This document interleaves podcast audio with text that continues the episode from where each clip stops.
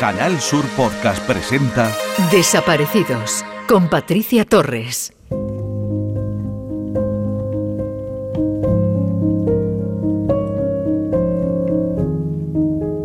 Son varias las ocasiones en las que familias de personas sin paradero desconocido han expresado que la magnitud del fenómeno de las desapariciones contrasta con una dotación manifiestamente insuficiente de profesionales en las fuerzas de seguridad en número y en especialización.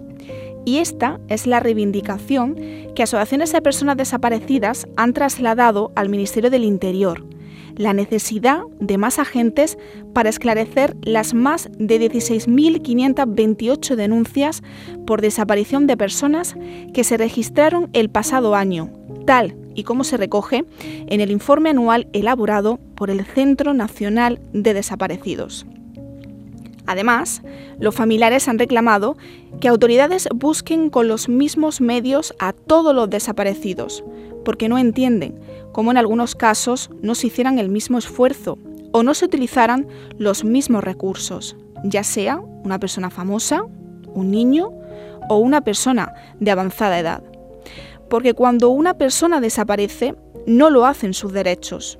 El primero de ellos es el derecho de toda persona a ser buscada y el de sus familiares a ser informados. Este es el discurso de los familiares de desaparecidos que hemos reiterado desde este espacio. Así que desde aquí pedimos que no le dejen a un lado y que las autoridades y organismos competentes ayuden a los familiares de desaparecidos en España a encontrar a sus seres queridos. Bienvenidos a Desaparecidos. Alerta Desaparecidos. Félix José Esquerdo Martínez, de 34 años, desaparece el 2 de octubre del 2020 en Alicante. Mide 1,85 de estatura, pesa 102 kilos, tiene ojos marrones y pelo castaño. Su moto apareció bien aparcada en Campello el 7 de octubre. Si tiene alguna información sobre Félix, póngase en contacto con la Policía Nacional al 091 Guardia Civil 062 o al 112. En Canal Sur Podcast Desaparecidos con Patricia Torres.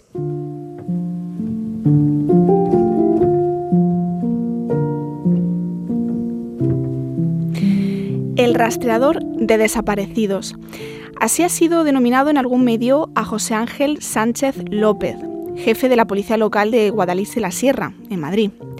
Lleva años dedicando parte de su tiempo a localizar personas sin paradero desconocido.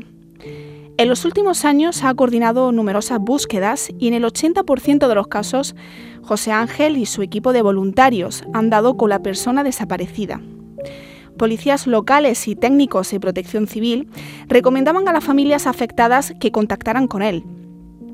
Allí, donde ha sido solicitado, José Ángel no ha dudado en desplazarse junto a su equipo, ya que les iba a ayudar de forma gratuita y desinteresada. Él es el creador de un método de búsqueda que se ha aplicado en numerosas batidas y que fue bautizado como BGA, Búsqueda en Grandes Áreas. Un exitoso método que fue premiado por la Fundación Europea por las Personas Desaparecidas, QSD Global. Y hoy tenemos el placer de tener en este espacio a José Ángel Sánchez, jefe de la Policía Local de Guadalí de la Sierra y responsable de la unidad de búsqueda de la Fundación QSD Global. Bienvenido y gracias por estar hoy en Desaparecidos. Muchas gracias. No sé si está usted de acuerdo, José Ángel, con esa denominación, rastreador de desaparecidos. Bueno, es eh, un, término que bueno me lo puso Paco Lobatón cuando nos conocimos eh, para allá para el año 2009 en esta materia de desaparecidos pero bueno más que rastreador digamos que aplicamos una metodología sobre sobre el terreno para ayudar a las familias que lo necesitan. ¿Cuándo colaboró por primera vez en materia de desapariciones? Pues eh, comenzó en el, año 2004, sin ser todavía un policía local, eh, en el cual nos encontramos una persona mayor con Alzheimer que está desorientada en el Pico San Pedro, de ahí de Guadalajara de la Sierra, y vimos a una familia hundida, destrozada, sentada en, las escaleras del ayuntamiento, y pidiendo ayuda eh, desesperadamente, ¿no? En aquella época, en el 2004, apenas había recursos, eh, éramos lo que éramos y ni había ni cartografía ni medios técnicos y bueno, improvisamos y gracias a Dios se localizó conmigo este señor, ¿no? No por parte nuestra, sino por unos montañeros. Y ahí surge, José Ángel, ese método BGA, búsqueda en grandes áreas. Eh, ¿En qué consiste exactamente? Bueno, es eh, el método realmente comienza con desapariciones en La Pedriza y en Miraflores de la Sierra, la Sierra de Canencia, con Asur Rodríguez y José Carlos, desaparecidos aquí en la Comunidad de Madrid. Y a partir de ahí eh, empezamos a ver que hace falta un protocolo, sobre todo eh, para trabajar sistemáticamente sobre el terreno y que todo el mundo trabaje con la misma dinámica. ¿En qué consiste DGA? Bueno, es una herramienta operativa que está a disposición de las fuerzas y cuerpos de seguridad o tipos de emergencia de, para saber qué tenemos que buscar, cómo buscarlo, dónde buscarlo y por qué buscar. No solamente el cuerpo de la persona desaparecida, sino también cualquier indicio o vestigio que esté relacionado con la desaparición de la persona, ¿no? El terreno, sobre todo lo que hemos ayudado con esta metodología es a no mirar el terreno, sino a buscarlo, a, como bien dice el nombre, a rastrear o a peinar ese territorio con objetividad y eficiencia. Cuando recibís un aviso de una desaparición, ¿cómo se coordina un dispositivo de, búsqueda? Bueno, hay tres tipos de, búsqueda. Búsqueda inmediata, que acaba de desaparecer la persona. Eh, ahí justamente la sistemática que utilizamos es probabilística, eh, con datos objetivos de, la persona desaparecida. Si no da resultado en ese primer impasse, pasamos a búsquedas de corta duración, que aplicamos una búsqueda sectorizada, bien por orografía, por rodales, por, digamos, la estructura que tenga la demarcación donde ha desaparecido. Y si es de larga duración, por ejemplo, como el caso de Ángeles Turera, mm. desaparecida en Córdoba, búsquedas precisas en lugares o zonas muy concretas que la investigación lo requiere, ¿no? ¿Y cuándo fue la última vez que aplicó ese exitoso método BGA, búsqueda en grandes áreas? Pues bueno, ha sido relativamente hace poco, no, no era ni cuestión de un año. ¿Mm? Hemos estado, bueno, en, en Hora del Río, en Sevilla con eh, Joaquín, que bueno, luego ha aparecido fallecido, estuvimos apoyando a la familia. La metodología muchas veces, incluso no solamente el objetivo es localizar a la persona desaparecida, sino también descartar escenarios que, por ejemplo, en el caso de Ángeles Turera o Juan Antonio Gómez Alarcón, eh, requiere que se descarten zonas por la tranquilidad de la familia o porque, bueno, no ha habido medios en ese momento y a posterior se, se realizó un dispositivo, ¿no?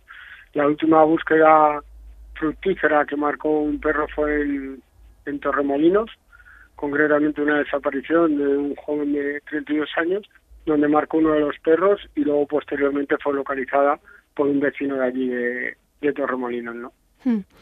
Y José Ángel, durante toda su trayectoria profesional, no sé si hay algún caso en el que haya participado que recuerda de manera especial o que le haya marcado su carrera.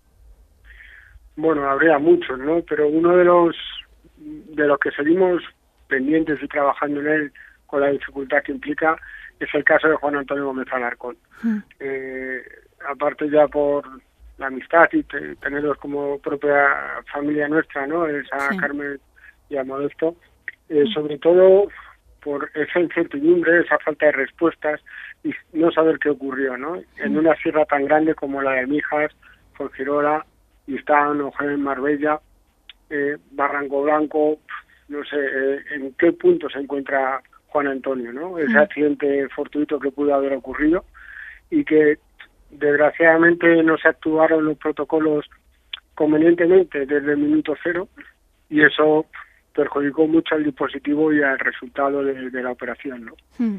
Porque el, aunque en los últimos años se ha avanzado eh, mucho, aún falta mucho por hacer, José Ángel, especialmente en cuestión de, prevención y seguimiento, usted lo indicaba antes. Sí, eh, hay, hay un error muy común que, se comete todo, todo el mundo eh, o todos los efectivos, ¿no? Siempre hablamos de la intervención, ¿no? Qué importante es. Y mm. bueno, pues para eso están los planes de emergencia a nivel territorial y a nivel nacional, que lo especifican muy claramente. La previsión y la prevención son las dos primeras partes de cualquier dispositivo de emergencia. Y esos casos se saltan. Eh, la prevención, ya sean personas vulnerables o personas que acuden a la montaña o están en el medio natural realizando cualquier actividad de ocio tiempo libre, esa prevención y esa previsión de lo que vamos a hacer en ese terreno se debe de trabajar. Y sin embargo, todos pensamos nada más que en la intervención. Y es uno de los errores fundamentales que tenemos.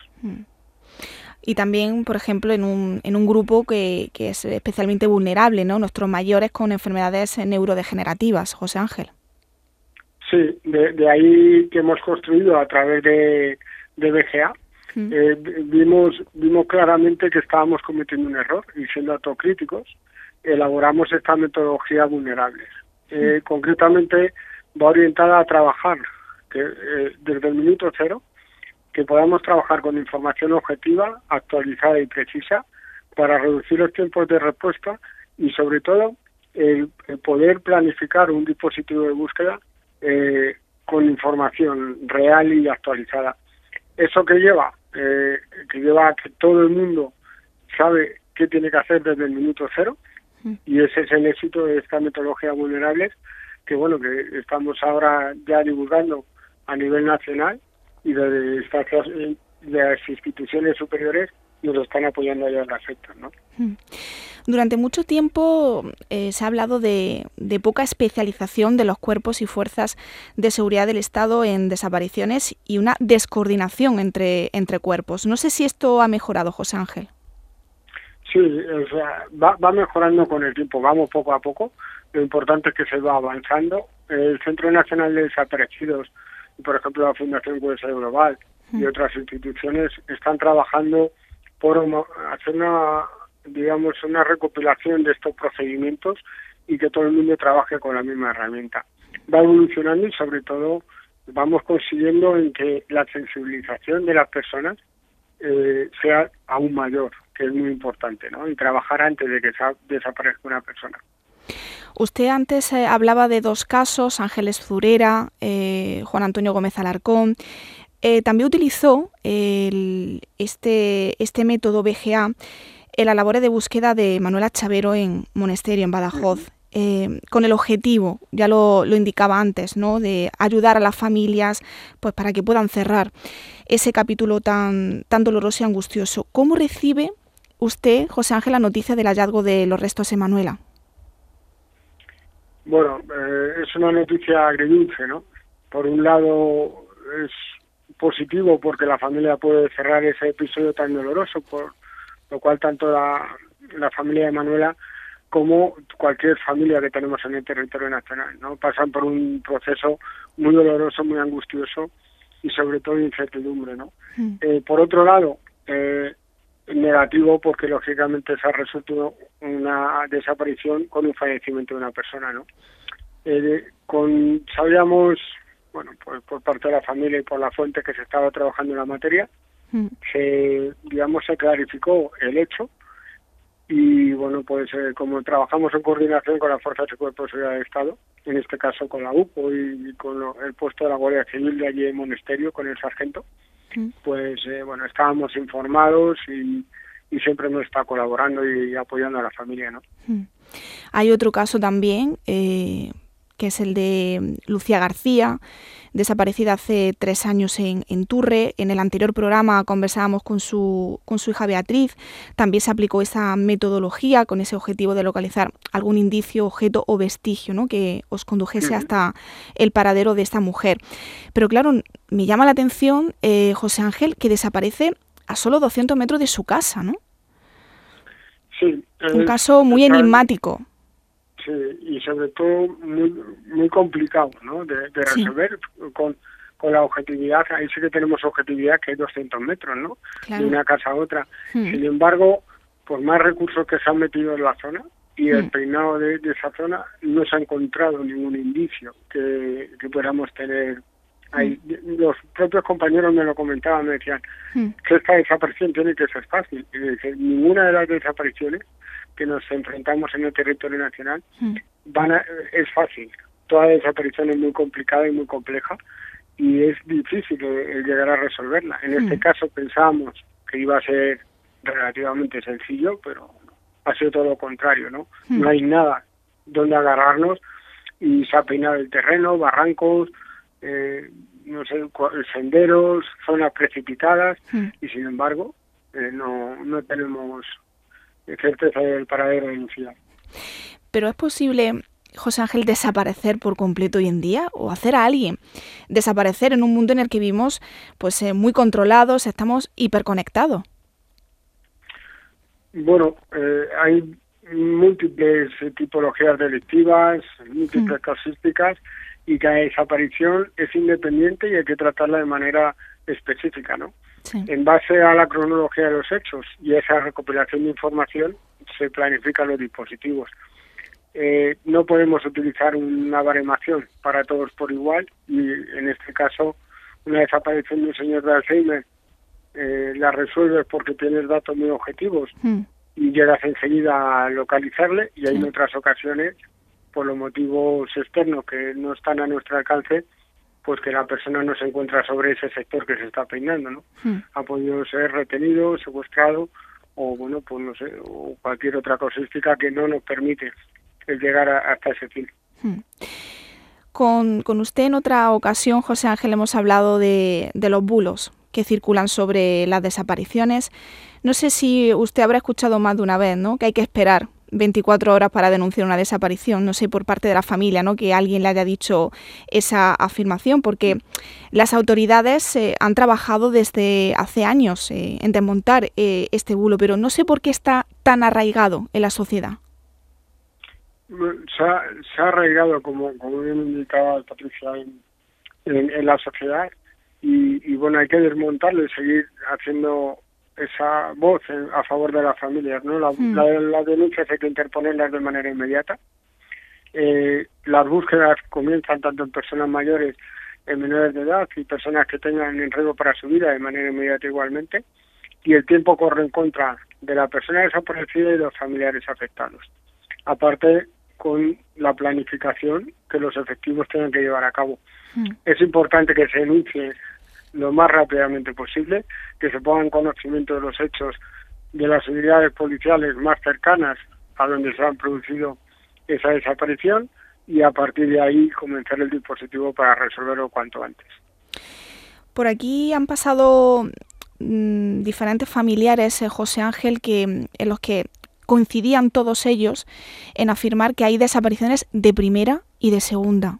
No sé si usted está de acuerdo con eso. No, vamos a ver. Eh, hay una diferencia. Eh, yo no le llamaría de primera y de segunda. Lo que sí eh, depende quién atienda la desaparición. Se aplican más recursos o menos recursos. muchas veces viene, bajo mi punto de vista, viene producido por esa recopilación de información información que te permite planificar un dispositivo, ¿no? Hmm. Entonces, eh, y el funcionario o de la fuerza de grupo de seguridad que recepcione esa desaparición y la sensibilidad que tenga.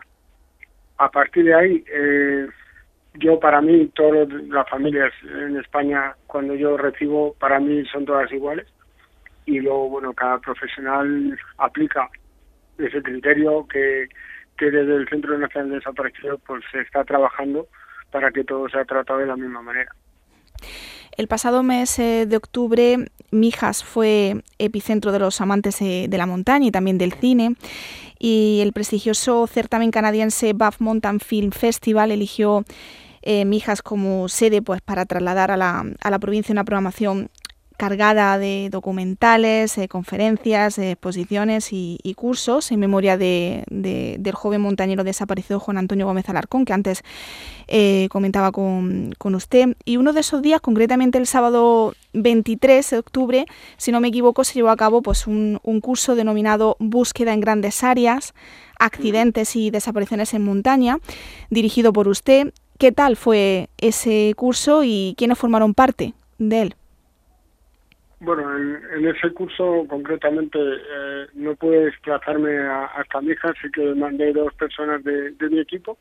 En ese trabajaron medidas preventivas y sobre todo de seguridad en montaña, tanto para profesionales como fueron bomberos, protección civil y amantes de la naturaleza, como mm. escaladores, montañeros y alumnos de formación profesional que estuvieron en, las jornadas. En esas jornadas damos eh, unas pinceladas muy concretas y muy específicas, sobre todo para el material que tienen que portar en montaña, las eh, medidas de prevención antes de realizar una actividad de ocio y tiempo libre, ya sea escalada, BDT, senderismo, etcétera, y sobre todo qué hacer ante un caso de emergencia, ¿no? Hmm. Eh, muchas veces las desapariciones tardan en resolverse por no saber actuar cuando tienes una emergencia, una situación de urgencia en el medio, medio de montaña. ¿Y cuáles son esos pasos que debemos seguir, eh, José Ángel, si, por ejemplo, un, nuestro familiar desaparece en la montaña? Bueno, sí. Yo me, iría primero a, qué hacer antes de ir a la montaña, ¿no? Antes que se produzca la desaparición, ¿no? Hmm. Eh, una vez que vamos a salir de casa a realizar esa actividad de montaña, lo primero es saber el itinerario que vamos a, llevar a efectos. Eh, dejar indicado en el domicilio eh, pues el itinerario, la duración que vamos a tener y qué actividad vamos a desarrollar. Preparar un buen equipamiento individual, como es la ropa de montaña y bien adaptado para progresar en los terrenos que se vayan a adquirir. Llevar alimentación, baterías de teléfonos móviles, iluminación y ropa o mantas térmicas por si acaso se echa la noche o tenemos que pernoctar por algún algún hecho, ¿no? A partir de ahí, una vez que salimos eh, a esa ruta, en el caso, ahora hoy en día todo el mundo lleva smartphone, mm. lleva teléfonos y lleva GPS.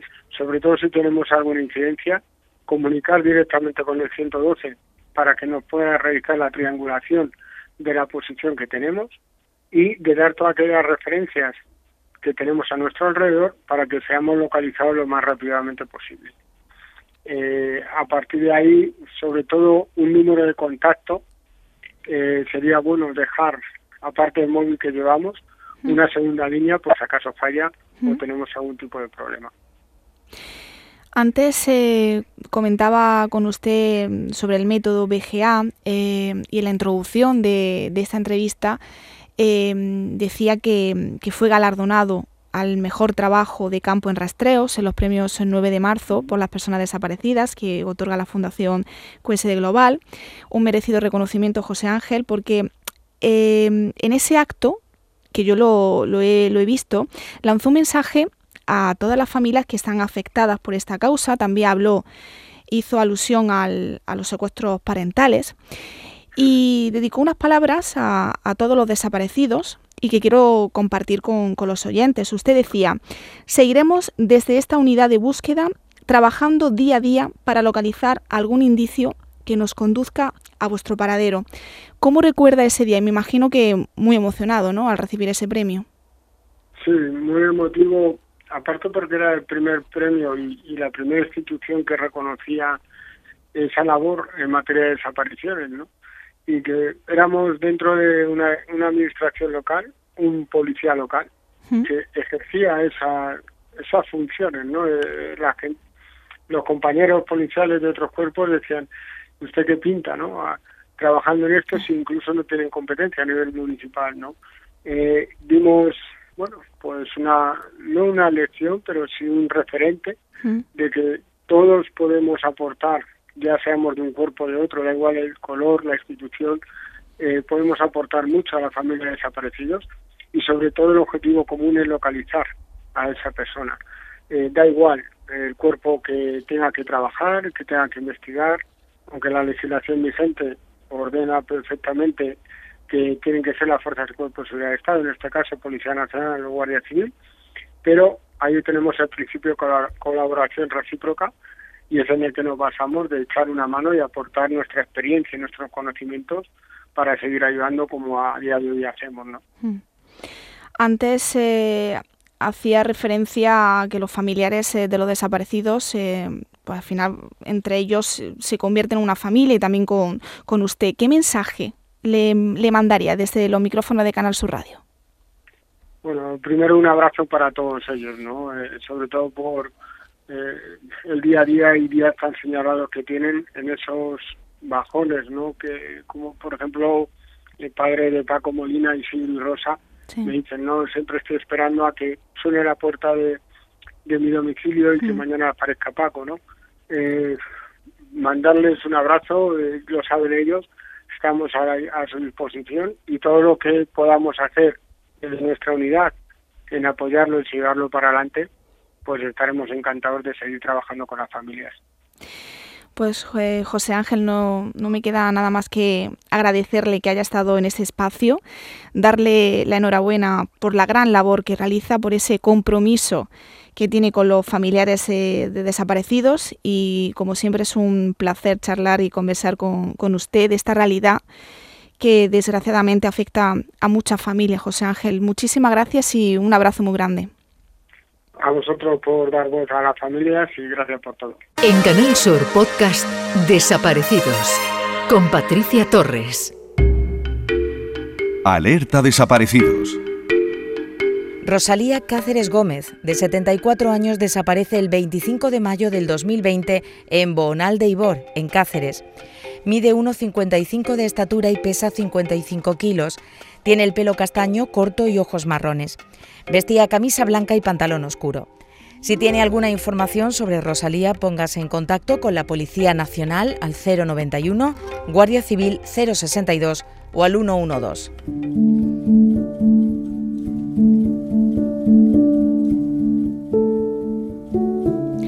Aquí finaliza una nueva entrega de Desaparecidos. Hoy quiero terminar con las palabras del doctor Ruiz Maldonado, que dice así, Extrañar no es estar vacío, sino estar lleno de alguien que se hace presente a pesar de la ausencia. Gracias por acompañarnos y hasta el próximo programa. En Canal Sur Podcast han escuchado Desaparecidos con Patricia Torres.